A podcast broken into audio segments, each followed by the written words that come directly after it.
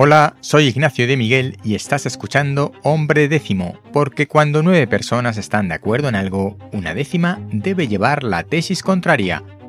En el tema de hoy, nuevos éxitos de la edición genética en plantas y en personas.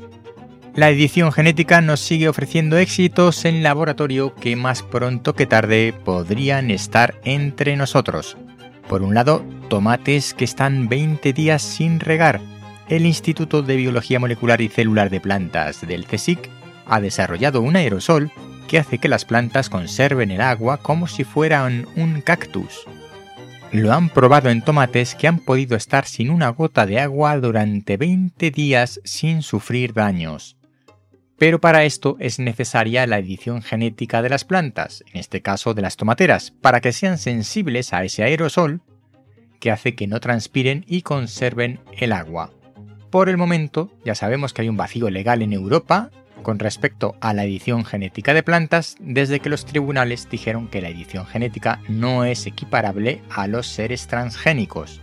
Recordemos que inicialmente se prohibió la edición genética por equiparar a los organismos editados genéticamente con los eh, organismos transgénicos, pero los tribunales dijeron que no.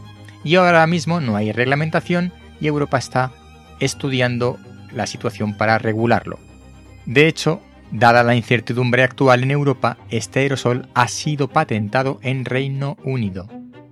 No he podido localizar la publicación científica o la nota de prensa donde se cuenta esta noticia. Ya sabes, hay medios generalistas que desprecian las fuentes de información originales, pero estoy bastante convencido de que algo tiene que ver con la tecnología de edición genética CRISPR. Te dejo no obstante el enlace de la noticia donde lo he leído. Y por otro lado te decía que también en personas se ha logrado avances en relación a la edición genética, en este caso contra tumores, gracias a la edición genética de células tumorales en un tipo de cáncer que afecta a células musculares y además sobre todo en niños se ha logrado un hito que puede cambiar el curso de muchos cánceres. Se ha conseguido que las células cancerosas se conviertan en células musculares sanas.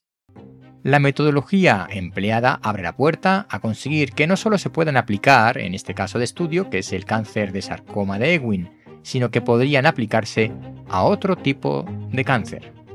Aquí sí te dejo la referencia donde he leído la noticia y al estudio publicado en Penas. Hasta aquí el episodio de hoy Recuerda hombredécimo.com. Si no quieres perderte nada, te puedes suscribir a la newsletter y te avisaré con cada nuevo contenido. Nos vemos pronto.